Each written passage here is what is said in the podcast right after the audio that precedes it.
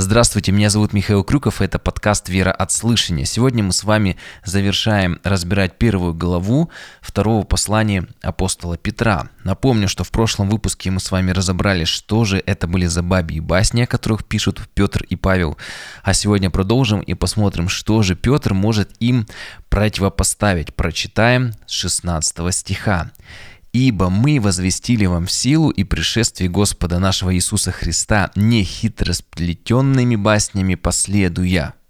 Это мы разобрали. И далее он пишет, но быв очевидцами Его величия. 17 стих. «Ибо Он принял от Бога Отца честь и славу, когда от великолепной славы принесся к нему такой глаз, «Сее Сын мой возлюбленный, в котором мое благоволение». И этот глаз, принесшийся с небес, мы слышали, будучи с ним на святой горе. Петр противоставляет, противопоставляет вымышленным сказкам, ну, в греческом это миф, как мы говорили, личный опыт общения со Христом. Интересно, что а, хитросплетенными баснями дословно можно перевести так же, как мифы софистов. Последние обладали даром красноречия, практиковали с ним. Их целью было сделать убедительным любое свое высказывание, даже если оно могло быть по сути ложным. И сегодня бывают такие игры, тренинги, когда один человек пытается убедить другого или группу людей в очевидной лжи. И многие опытные люди прекрасно с этим справляются. Важно, убедительность слов и истина – это разные вещи. Нам необходимо это запомнить. С помощью убедительных слов можно убедить в неправде. Например, что не Иисус Христос Господь, и не только через Него возможно спасение. К... Немного приведу раннюю церковь, что писали. Например, Феофилак пишет, «Когда мы возвещали вам силу и пришествие Господа, мы не пользовались человеческой мудростью в отношении к вам и не обольщали вашего слуха красноречием, как язычники и еретики, ибо язычники обольщают красотой, и поэмами, а еретики вымыслами. Ничего такого нельзя подозревать в нас, ибо мы преподали вам учение простым, безыскусным словом, как и Павел говорит в Коринфянам, и преподали то, что своими глазами видели – он же к Петру обращается, да, когда вместе с ним восходили на святую гору. Они, не имея истины, при, э, они вынуждены лепить ложь, он продолжает, при помощи цветистых слов, ну, то есть ярких, красноречивых слов. Но мы, говорит апостол, не таковы, мы узрели истину своими глазами, когда были вместе с ним на, на вот этой горе Фавор. Смотрите, а если мы э, возвращаемся к вами к тексту, э, ко второму посланию Петра, вот что за личный опыт на горе Петр противопоставляет вымыслам. Тоже важно об этом сказать. Он говорит о преображении Иисуса Христа на горе Фавор. Это было описано в Евангелии от Матфея, 17 главе, с 1 по 6 стих. Я вот вкратце прочитаю. Э, там написано, что Иисус взял Петра Иакова и Иоанна, трех своих учеников, важно, запомнили, да, это, э, и возвел их на высокую гору одних. И преобразился пред ними, и просияло лицо его, как солнце, одежды его сделались белыми, как снег. И после этого облака э, светлое осенило их, и был глаз, который сказал, «Сей сын мой возлюбленный, в котором мое благоволение». И те, кто слушали, услышали это, они пали на лица свои и очень испугались. Вместе с Петром были свидетелями преображения Иисуса Христа, вот как я уже сказал, это Иаков и Иоанн. Почему три ученика? Чтобы число свидетелей было достаточным для того, чтобы это принять за истину по закону Моисея. Это второзаконие, 19 глава. Всегда должно было быть два или три свидетеля. То есть здесь уже три. Более чем достаточно. Может возникнуть вопрос, хорошо, их было трое, а вдруг им всем троим что-то привиделось, или они что-то не так поняли, или, может быть, на горе были какие-то атмосферные явления, может быть, гром они восприняли как голос Небесного Отца. Поэтому, если мы посмотрим на всю Евангелие, голос также звучал три раза – Свидетельство Небесного Отца о сыновстве Господа Иисуса Христа звучало троекратно. Первое – при крещении, например, Евангелие от Матфея 3 глава. Второе – перед страданиями, когда голос сказал «прославил и еще прославлю», это Иоанна 12 глава. И также на горе Фавор, это Матфея 17 глава. Какой вывод можем сделать? Когда наша проповедь состоит только из слов, учения и историй из Библии, ну и истории из жизни других людей, то в этом нет достаточной силы. Петр пишет, что мы были свидетелями Его величия. Что это обозначает? Это означает, что и мы должны иметь личное, личное духовное переживание, личный опыт. Тогда в нашей проповеди будет сила, и эта сила будет действовать. Но нюанс. В прошлом выпуске мы говорили, что проповедь в явлении силы и духа как раз-таки и означает, что услышанное слово становится плотью в жизни христианина. То есть услышавший слово начинает жить, исполняя это слово. Встречается со многими вызовами, со внутренними, да, как с собственной похотью, э, которая всегда хочет грешить. И также есть внешние вызовы, так как Иисус Христос сам сказал, что верующие будут иметь скорбь, гонения и притеснение. Теперь, наверное, пришло время сказать про авторство. И это как раз-таки хорошо делать уже э, где-то посередине текста, а не просто, знаете, такое предисловие. Э, Все дело в том, что очень многие исследователи ставят под вопрос авторство Петра и вообще богодухновенность этой книги. Э, почему? Потому что во многих взглядах с посланием Иуды оно пересекается. Говорит, что, наверное, это все-таки был не Петр.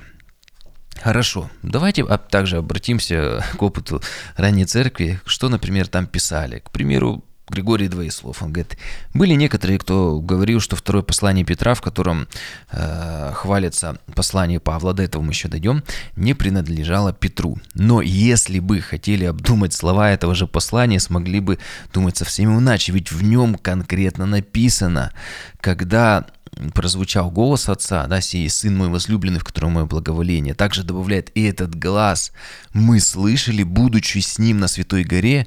Итак, пусть прочитает они Евангелие, кто сомневается, и тотчас узнает, что когда этот голос с неба пришел, апостол Петр стоял на горе вместе с Господом. Следовательно, сам это послание написал тот, кто этот глаз от Господа на горе услышал. Ну, не может быть эта книга богодухновенная и при этом быть каким-то написанным другим автором, когда в ней автор конкретно говорит, мы слышали этот голос. А их было трое, об этом написано в Евангелии, один из них был Петр. Если написано, что он слышал, значит он и написал. Похожие мысли, да, встречаются в послании Иуды. И многие задаются вопросом, как так? Почему так происходит? Ну, очень просто, ведь в ранней церкви Петр, Петр был безусловный авторитет и лидер, а Иуда был братом, родственником Иисуса Христа. И, конечно, он, как и многие другие, слушали многие проповеди Петра, великого и такого красноречивого ученика апостола Иисуса Христа, который проповедовал, тысячи людей каялись. И э, Естественно, когда они сами проповедовали и служили, и писали письма, то использовали многие проповеди, цитаты из этих проповедей, мысли проповеди апостола Петра. И так и сегодня, обратите внимание, практически в любой проповеди проповедник использует цитаты и даже примеры известных служителей церкви, ранней, там, средневековья или там последнего столетия. Регулярно приводится в пример мысли, даже, может, проповедь будет иметь центральное, э, как, к примеру, некоторые берут, например, проповедь Спержина и просто на современный лад ее пересказывают. Сегодня есть такое, есть точно так же примеры мы видим и в ранней церкви. Но каждый из нас должен сделать простой выбор, потому что часто вопросы возникают, вообще богодухновенно всего Писания, может какие-то моменты есть, что не везде она богодухновенна, но мы или с вами верим, что все Писание Бога духовенно и принимаем его все, или начинаем сомневаться в одном месте, потом во втором, а потом уже и во всем Писании. А тут и недалеко до того, что под сомнение может быть поставлена и жертва Иисуса Христа, и спасение только через эту жертву. И если написано, что вера от слышания, вот заметьте, если написано, что вера от слышания, а слышание от Слова Божия, то выходит, что если человек сомневается в части Слова Божьего, что оно не от Бога и верит только в его часть, то и выходит, что и вера его какая-то неполноценная, какая-то поврежденная, а мы с вами спасаемся по вере. Как же могут такие люди брать на себя ответственность, которые говорят, что не все Писание богодухновенно, какие-то сомнения сеять в жизни людей, верующих в богодухновенности всего Писания, ведь своими заблуждениями, своими мыслями они могут многих людей заставить сомневаться в своей вере и увести от спасения. Поэтому я считаю, что лучше быть более радикальным в вере, чем более либеральным и сомневающимся. Еще написано, что вера действует любовью. Если вера неполноценная, не радикальная, то и любовь не настоящая, не Божья, а Бог ревнитель и любит нас до ревности. Одно тянет за собой другое. Поэтому большое падение мы с вами можем сделать вывод. Оно начинается с маленького крена. Поэтому дай нам Бог всем сил стоять крепко на священном писании, на этом фундаменте. Далее э, Петр пишет о значимости пророческих слов. Э, конечно, в первую очередь о Ветхом Завете. Новый Завет еще не писался, вам напомню. Это уже 19 стих. Петр продолжает свою мысль. «И при том мы имеем вернейшее пророческое слово, и вы хорошо делаете, что обращаетесь к нему». А какое пророческое слово? Конечно, тогда еще Новый Завет писался. Здесь говорится о Ветхом Завете. Он говорит, хорошо делаете, что обращаетесь к нему, как к светильнику, сияющему в темном месте, доколе не начнет расцветать день, и не взойдет утренняя звезда в сердцах ваших. Для кого будет недостаточным личное свидетельство Петра, апостол предлагает обратиться к местам Писания, которые свидетельствовали об Иисусе Христе. Важный вывод. Все откровения должны быть подтверждены Писанием. В противном случае нельзя их принимать. Конкретно касаемо 19 стиха написано, что мы с вами обращаемся к светильнику. Э, что за светильник? Беда э, достопочтенный пишет, «Ибо в ночи века сего, богатой темными соблазнами, где тяжело любому приходится, кто не грешит, как нам быть, если не имеем светильника пророческого слова? А Иларий уточняет, этот светильник есть все священное писание. Получается, что люди до пришествия Иисуса Христа обращались к Ветхому Завету как к светильнику в ночи.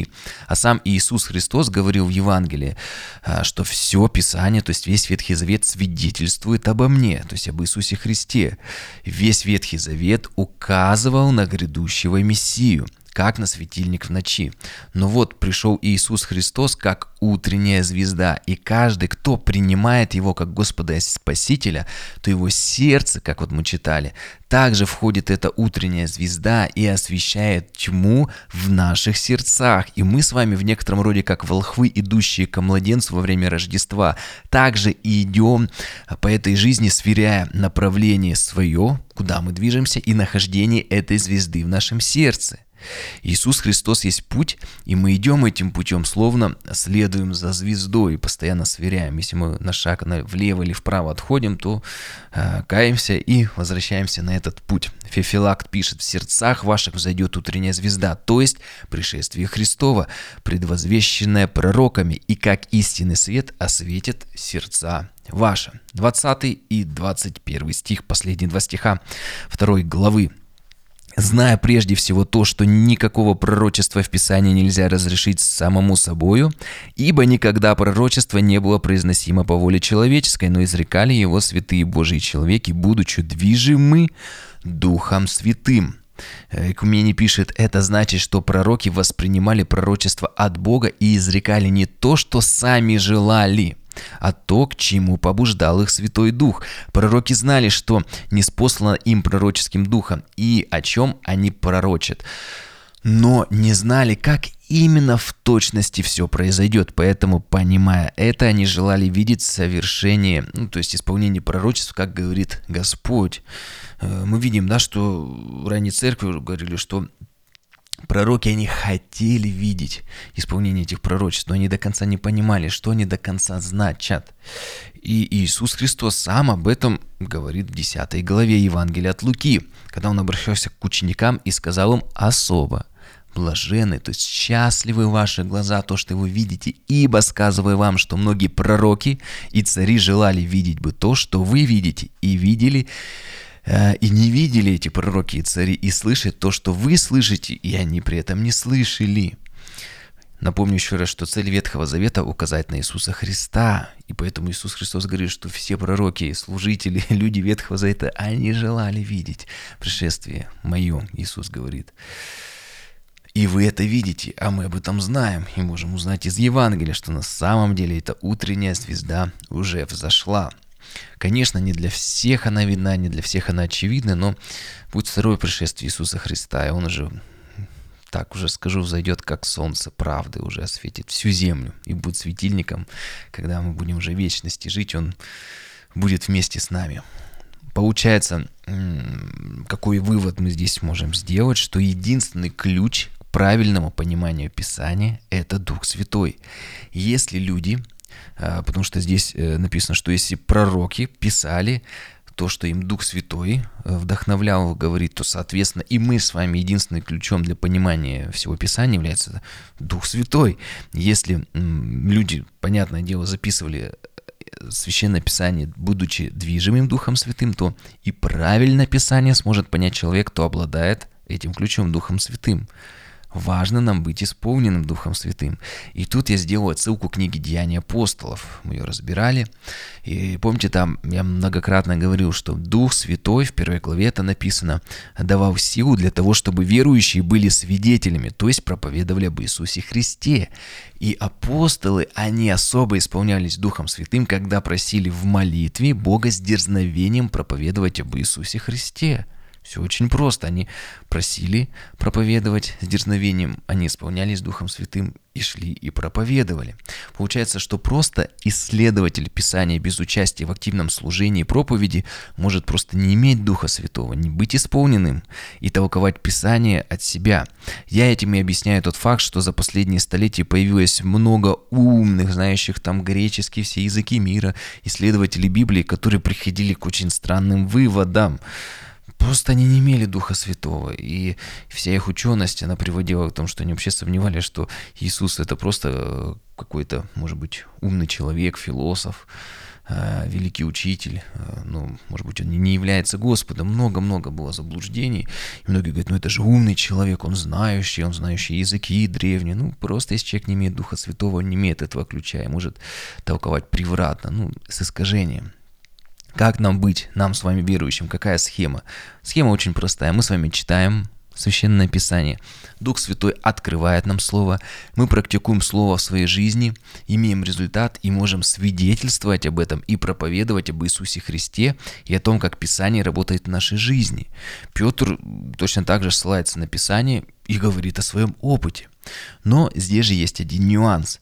Э, также хочу напомнить, что об этом мы многократно говорили в кни... при разборе книги «Деяния апостолов», что если Духом Святым написано, и исполнение Духом Святым является ключом к пониманию Писания, то помните, э, что помазанник – это есть Иисус Христос, а его тело помазанника – это есть церковь. Соответственно, помазание находится на церкви, поэтому всегда нужно смотреть, а является ли человек проповедующий, особенно в интернете, частью церкви и служения церкви. Иначе, скорее всего, он может быть просто одаренным оратором, как софисты, которые могли благодаря дару красноречия любое учение и убеждение продать скажу так, продать слушающим. Поэтому еще раз, дар убеждения и истина – это совершенно разные вещи.